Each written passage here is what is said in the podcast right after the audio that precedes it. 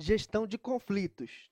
No nosso dia a dia, estamos vulneráveis a passar por centenas de momentos onde pode gerar conflitos. Desde o momento que você acorda, quando a pasta de dente foi amassada no meio, no momento que você vai almoçar, que de repente a comida ficou salgada, ou de repente você vai até a geladeira, você coloca água no copo, o copo cai no chão como você gere os conflitos?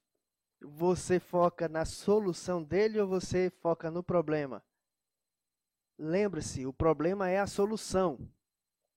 Se você tem focado somente no problema, não na solução, você tem investido tempo demais naquilo que vai gastar a tua energia e não vai resolvê-lo.